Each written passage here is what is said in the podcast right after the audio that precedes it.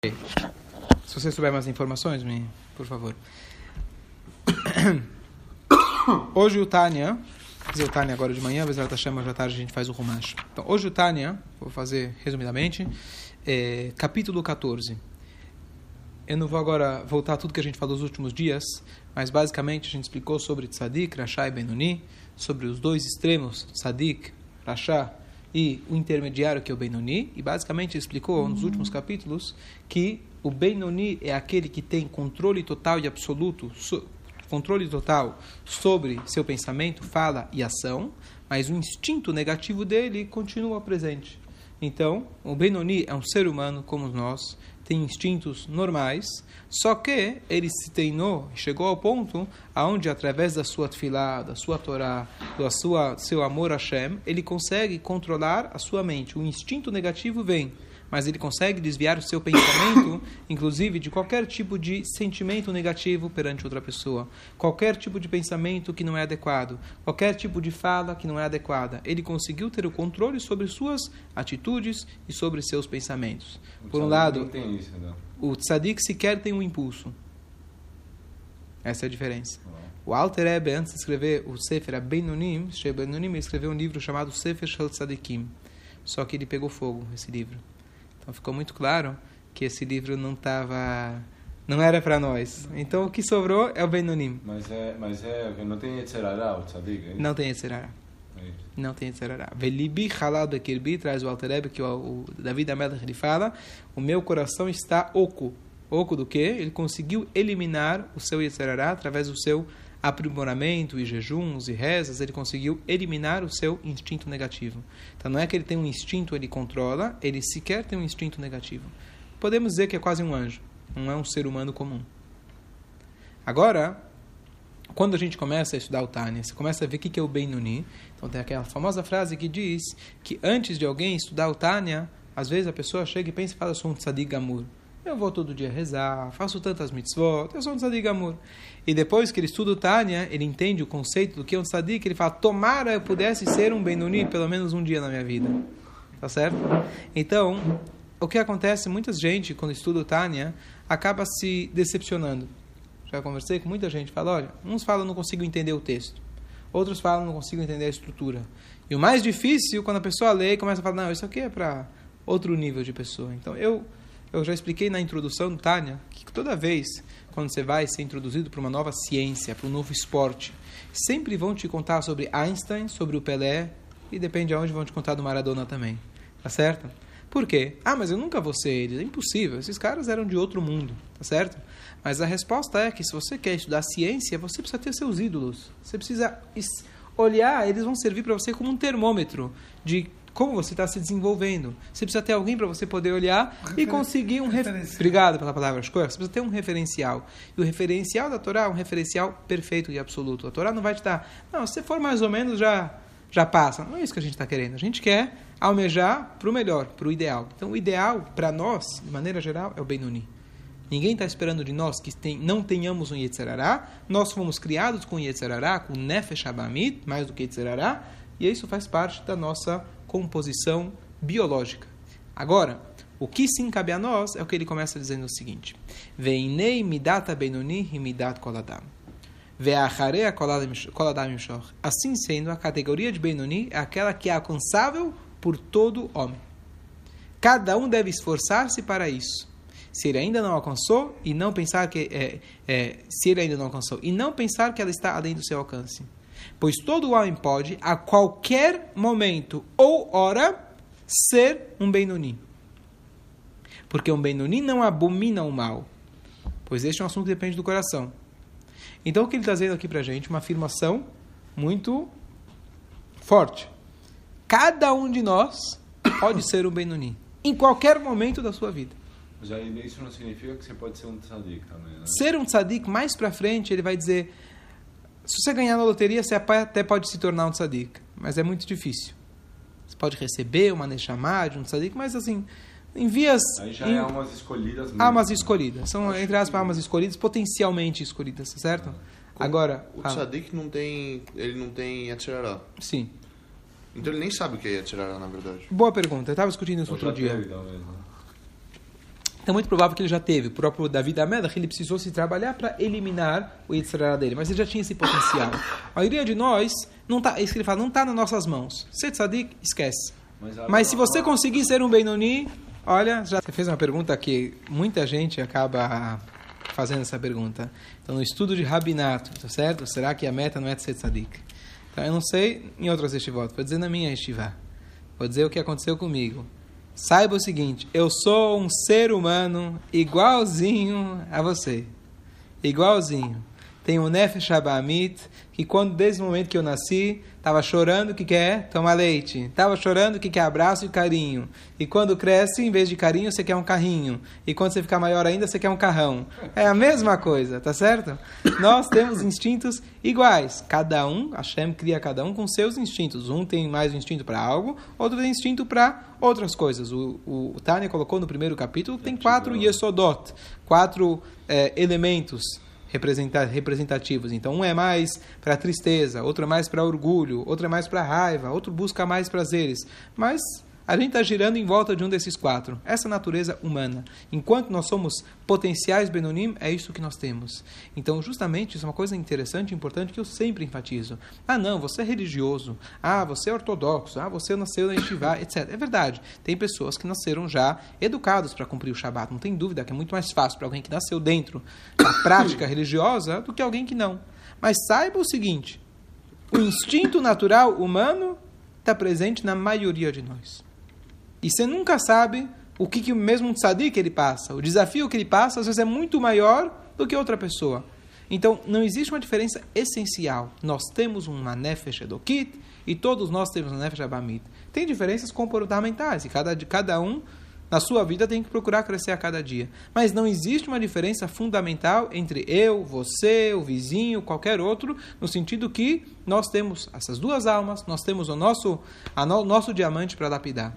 Não tem isso, ah, daí na Estivá sou tzadik. As pessoas, infelizmente, a gente vive num mundo de muito estereotipo, então a gente olha para a pessoa, ah, tá de chapéu e barba, com certeza é um grande tzadik. Infelizmente, às vezes você vai ver, como alguém comentou outro dia, ele furou a fila, ele passou no farol vermelho, ele não se comportou como uma pessoa civilizada sequer. Tá? Ah, então religioso não. não é, isso não é religião. Tá certo? Então a gente não pode julgar, a ideia não é a gente julgar. Esse é o nosso Mas, termômetro aqui. Tem vários níveis de Benionim também, porque assim, entre Rachá e Benionim. Boa pergunta. Níveis de Benionim. Também, né? Não, então vou te falar uma coisa, é uma pergunta interessante. Será que tem vários níveis de Benionim? Não. De maneira geral, ele colocou para a gente tem vários níveis de Tzadik e vários níveis de Rachá, infinitos níveis. Mas de Benoni, pode ser que tem níveis também, mas Benoni é mais uma questão prática. Faz ou não faz? Tzadik é uma questão de sentimento. Quanto mais amor você tem por Deus, quanto mais aversão você tem à materialidade, são níveis de tzadikim. Rachá são pessoas que se comportam no dia a dia, que não se comportam 100% no seu dia a dia, conforme a Torá. Então ele peca. A pergunta é quantas vezes ele faz chuvá? Se ele realmente se arrepende ou não. Então tem vários níveis. Agora, uma pessoa que é Benoni significa ele na prática, na sua maneira onde ele se conduz. A, a, o Benoni é uma descrição é, é, é, da sua, do seu exercício, do que você está fazendo. Uma autocrítica Tá certo? Não, é- não, Benoni é uma descrição. Você é engenheiro? Sim, sou engenheiro. Vou todo dia no escritório, construo, sou engenheiro. Isso é Benoni. Certo? Não está descrevendo os seus sentimentos. Quando você fala de tzadik ou rachá, já está descrevendo a sua forma de ser. Benoni não descreve sua forma sua, sua forma de ser. Benoni descreve o que você faz, atitudes. suas atitudes. E é isso que o Alter Ebe fala pra gente. Então aqui vem a- aquela frase que eu sempre digo: é simples, mas é difícil. Perder peso é simples, para de comer, faz exercício, mas é difícil. Então ser Benoni, a receita é simples. Ser tzadik, a receita é complicada. Você ter um amor por Deus intenso, aversão à materialidade, isso é uma coisa muito difícil. Agora, é, você ser um não difícil, é complexa. Quando você ser um Benoni, a receita é simples. Pensa em mitzvot, controla o seu pensamento, fala e ação. Então é possível, é acessível para cada um de nós. Ninguém falou que é fácil, mas é acessível, isso que ele está falando. Qualquer pessoa, se ele realmente decidir, óbvio, precisa de estudo, precisa. Mas em qualquer momento na sua vida, nesse momento eu sou Benoni. Estou agora estudando Torá. Não estou pensando em mais nada, estou concentrado na Torá. Nesse momento, podemos dizer que eu estou sendo Benoni por algumas frações de segundos. Até tocar o celular, até me lembrar do trabalho, fazer outras coisas. Então, o que a gente precisa, na verdade, é a gente conseguir estender isso quanto mais ao longo do nosso dia, ao longo da nossa vida. Certo? Estou agora na página 73. Somente afastar-se, somente, fácil, somente afastar-se do mal e fazer o bem na prática. Em ação, fala e pensamento. Tranquilo. Certo? Nesses assuntos, são dados a todo homem a escolha e a habilidade e a liberdade para agir, falar e pensar, mesmo que é contrário diam di diametralmente oposto ao desejo de seu coração. Pois mesmo quando o coração de alguém anseia e deseja um prazer material, seja ele permitido, ou seja, Shalom proibido, que Deus não permita, ele pode dominar esse desejo e desviar sua atenção dele completamente, declarando a si mesmo o que segue. Então, o que acontece? Muitas vezes a gente, a gente cresce no mundo materialista. E a gente cresce muitas vezes alimentando aquele urso que eu venho falando há muito tempo, que é o nosso Nefesh Abamit. Eu como, eu bebo, eu durmo. Isso eu nunca abro mão. Às vezes, dá esquecer de fazer o Shema, eu esqueço. Mas fazer, dormir, eu nunca esqueço de dormir, tá certo? Nunca perco o apetite, tá certo? São as coisas naturais. E quanto mais eu como, mais eu durmo, mais eu estou alimentando o meu corpo. Então, o que acontece? Muitas vezes a gente chega e pensa, bom, quando eu tenho um desafio, então o que a pessoa fala, sou um ser humano, a carne é forte, não consegui me aguentar. Conhece esse tipo a de. Carne é fraca, Desculpa, a carne é fraca.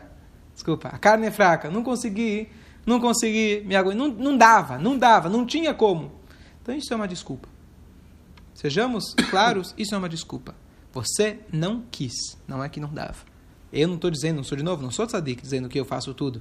Estou descrevendo o que a filosofia fala. O Exato Hashem, que achando de força para a gente conseguir superar. Só um segundo, só um segundo. Nós conseguimos superar e nós temos... A, o que você pode dizer, eu não consegui ter um amor intenso para Deus isso realmente você não consegue, não está nas suas mãos. Você pode meditar na grandeza de Deus, etc. O seu sentimento lá dentro é difícil. Eu não consegui exterminar o meu instinto, verdade. Agora, você controlar as suas emoções, você controlar as suas atitudes com as emoções, digo, você não deixar que aquela emoção tome conta de você, isso você tem a força, muito bem, você pode não querer.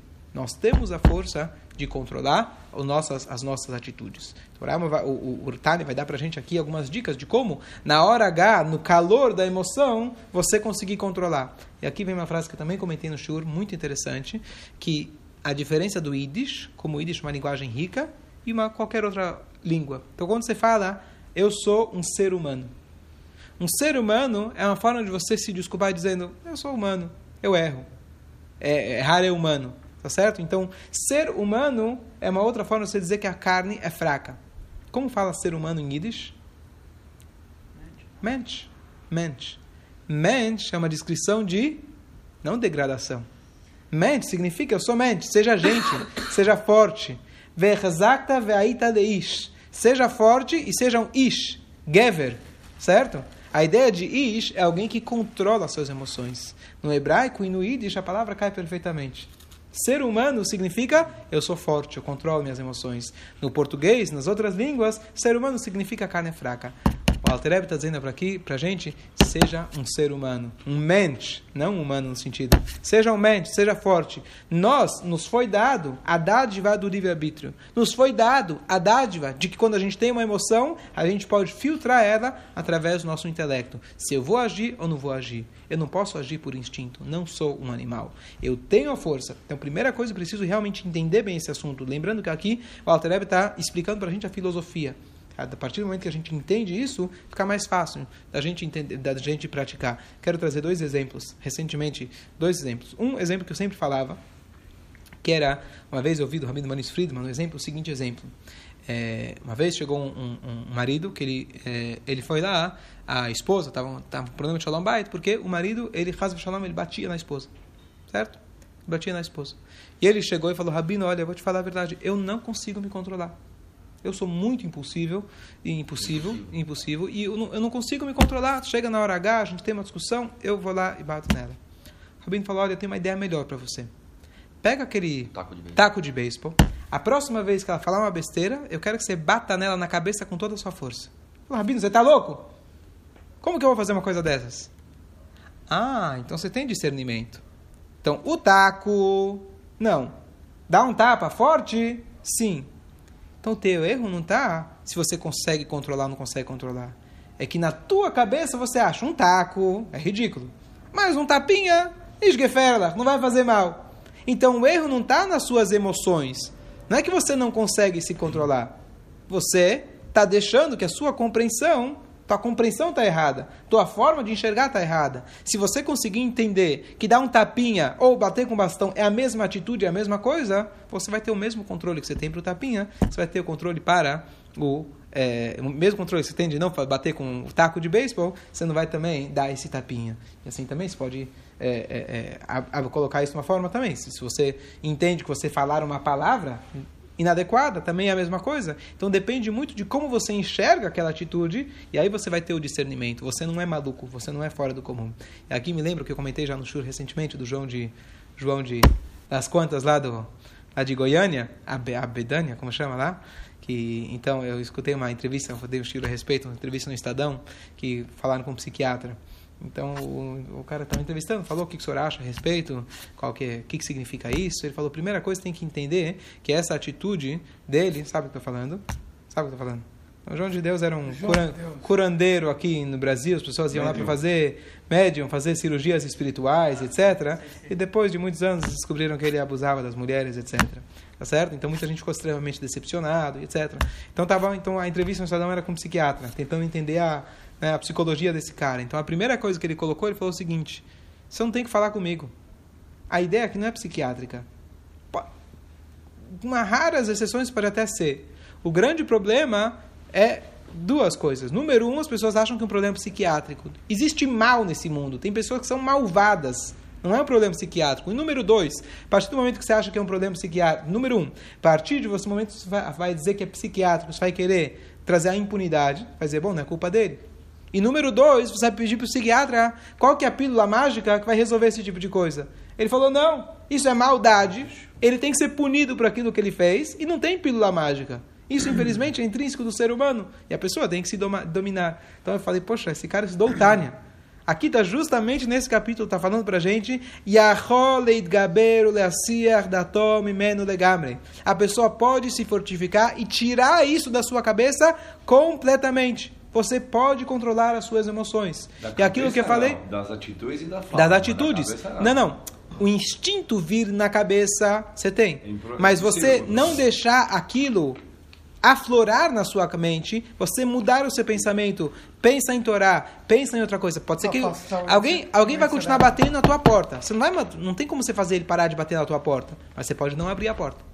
Você pode não deixar que aquilo ah, depende de você. Atitudes, você pode controlar as atitudes e a fala. O, pensamento, pensamento também, não o que vem ao pensamento, o bloqueio mas o bloqueio, o desvio dele você tem. E isso é uma base no Tânia, base na Torá. Se a gente não acredita nisso, não temos a Torá.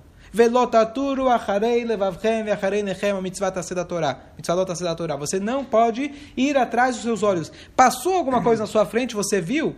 Tem ver e olhar. Passou, passou. Você, tá no, você vive no mundo. Agora você vai virar de novo para continuar olhando? Você vai continuar dando, alimentando esse tipo de pensamento? Isso está na sua mente. Então aqui uma coisa, eu não sei, eh, não entendo de psicologia, mas eu vejo muito que muitas vezes o, o, a linha da psicologia é tentando entender o ser humano, certo? Pega Freud, etc., essa natureza do ser humano, então a gente precisa alimentar isso. Não. A Torá fala, isso que você tem, esses desvios, isso faz parte. Agora você tem o total poder absoluto de controlar com que isso não aflore. Você tem o poder.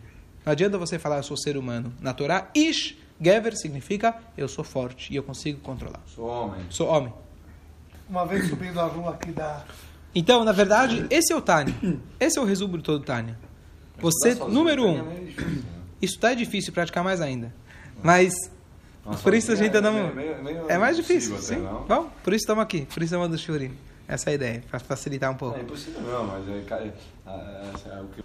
Agora, então, princípio número um, base do judaísmo, base do Tânia, base da Hassidut, base de tudo. Nós temos o autocontrole, podemos exercer. Se vamos, vamos ver daqui a pouco como vamos fazer. Mas número um, nós temos o livre-arbítrio para controlar. Número um. Agora, como você vai controlar? Então, o Tânia, ao longo dos vários capítulos, ele vai dar para a gente várias sugestões para várias situações diversas. Como você consegue manter-se alegre, apesar das adversidades? Capítulo 26. Como você consegue manter-se alegre, apesar das coisas erradas que você fez? Capítulo 27. Como você consegue ter amor ao próximo? Capítulo 32. Como você consegue é, ser humilde perante qualquer pessoa? Capítulo 33, se eu não me engano. Tá certo? Como você Como consegue, você decorar consegue todos os É capítulos? verdade, é verdade. como você consegue decorar todos os capítulos? Praticando eles. Você tentando praticar. É, então, como você consegue ler Gaber no Yetzirará? Como você consegue supor quando o Yetzirará está com um desejo fortíssimo, querendo te levar para fazer algo que você sabe que você não deveria? Seja ele permitido, um prazer de um prazer carnal permitido, mas você está fazendo apenas pelo prazer, ou Hazer Shalom, algo proibido. Então, aqui ele dá uma sugestão. Sugestão não, uma, uma, um caminho. Tem vários caminhos que ele dá. Mas um dos caminhos que ele dá agora, ele fala o seguinte: você precisa ter uma conversa com você mesmo. Tem um churro meu antigo no podcast, que é saudável conversar com você mesmo. Quando você vê alguém falando sozinho, você acha que está falando no celular. Mas às vezes pode ser alguém de Doutánia, está tendo uma conversa com o seu Yetzirará. O que, que você fala para ele? Beamro lelibó. Quando você vai dizer para o seu próprio coração.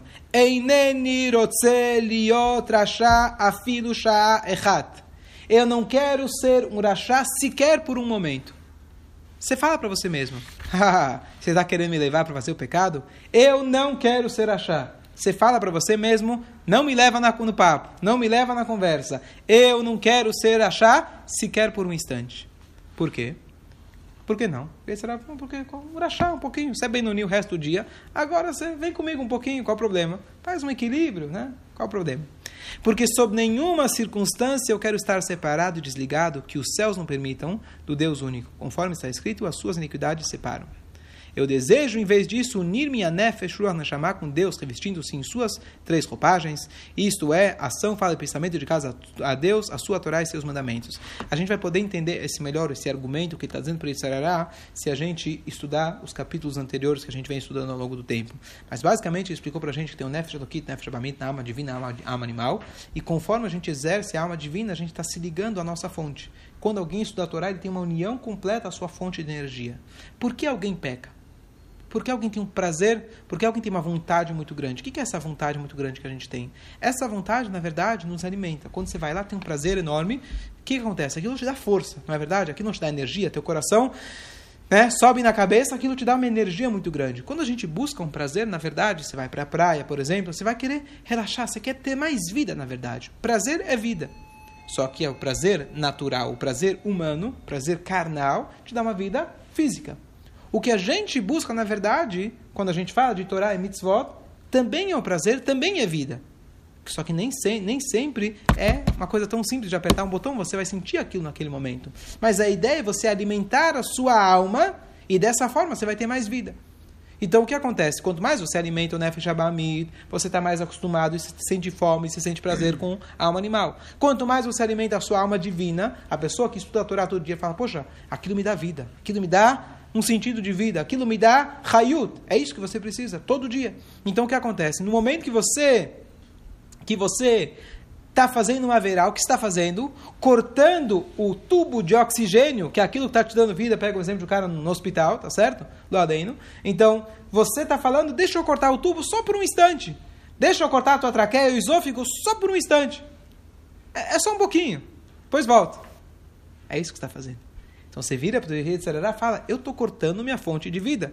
Que seja por um instante. É isso que eu quero? Se você enxergar com o olhar verdadeiro e autêntico, é isso que está fazendo. Quando você faz uma verá, está cortando a sua ligação. Tudo bem, depende da verá, se é uma está cortando eternamente o tamanho do corte, mas você está cortando a sua ligação com Deus. Então você usa esse argumento, conversa com você mesmo, fala: Eu não quero me desligar da minha fonte de vida. E ainda ele fala aqui embaixo, estou pulando um pouquinho só para a gente concluir. Por esta razão, mesmo um Kal Shebekalim, o simples judeu, o mais simples judeu, é capaz de sacrificar sua vida pela santificação do Hashem, certamente eu não sou inferior a ele. Esse é um assunto que ele vai eh, explorar mais no capítulo 18, mais para frente, estamos aqui no 14, mas que basicamente todo judeu ele tem o potencial de, de sacrificar sua vida para Deus. E a gente viu ao longo da história quantas pessoas que não eram assim praticantes da Torá Mitzvot necessariamente no seu dia a dia, mas quando ameaçavam eles de morte, falavam: Olha, você é judeu ou não é? Se ajoelha aqui. A pessoa preferia morrer. Ou seja, quando chega num ponto crucial, onde você tem que optar: sou de Deus ou não? Então, nessa hora, dois minutinhos. Pode entrar. É, então, nessa hora, se desperta a essência do Yodi e fala: Não. Vou dar um exemplo simples hoje em dia. Se você pega para um Yodi, o cara não frequenta, até diz que não acredita em Deus, não acredita em religião. Fala, é assim? Sim, não acredito. Então, faz um favor para mim, entra na sinagoga e pega a Torá e joga no chão. Eu digo, imagino eu que a maioria das pessoas não teriam essa coragem. Não apanhado, eu acho. É? Que absolutamente nenhuma teria. É? Por quê? Ah, não, mas eu não acredito. Não, mas isso mexe com minha core, com a minha essência. Isso eu não posso fazer. Então, quando o Yodi percebe que algo é radicalmente dis- é, separa ele de Deus, ele não vai tomar essa atitude.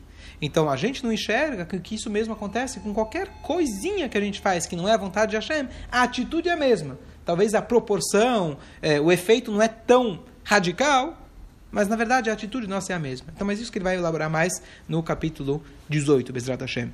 É, e aí, só uma frase que ele traz aqui, no finalzinho, tudo no finalzinho da página 75. Avalani eineni liot shote kamou likfor haemet.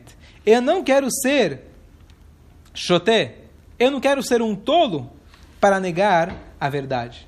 Ou seja, você tem que, às vezes, usar uma, uma, das táticas que ele vai usar depois, a gente tem, tem que até ser muito rude com o nosso Yetzirará. Você não precisa ter pena. Yetzirará, muitas vezes, a gente trata ele como uma pombinha, como um anjinho, a gente faz carinho nele. Eu preciso descansar um pouquinho, eu preciso dar um pouquinho de Yetzirará, preciso relaxar um pouquinho. Vai tratando ele. Só que aquela pombinha, aquele bichinho, igual aquela criancinha que você vai mimando ele, mimando ele, quando ele faz 12, 13 anos, vira um monstro conhece esse tipo de, né? Você vai dando, dando, dando, dando, pode pegar, pode pegar, de repente ele vira um monstro. Então, Yeserará é a mesma coisa. Então, a gente tem que entender que ele é um monstro desde o princípio. Você tem que ser forte com ele. Não, pode, pode mimar os filhos de vez em quando é bom, né? Tem que, né? Mas estou dizendo a ideia daquele pai que só dá, dá, dá, dá, dá, você cria um monstro dentro de casa. Então, a ideia com o nosso Yeserará é que eu não quero ser tolo.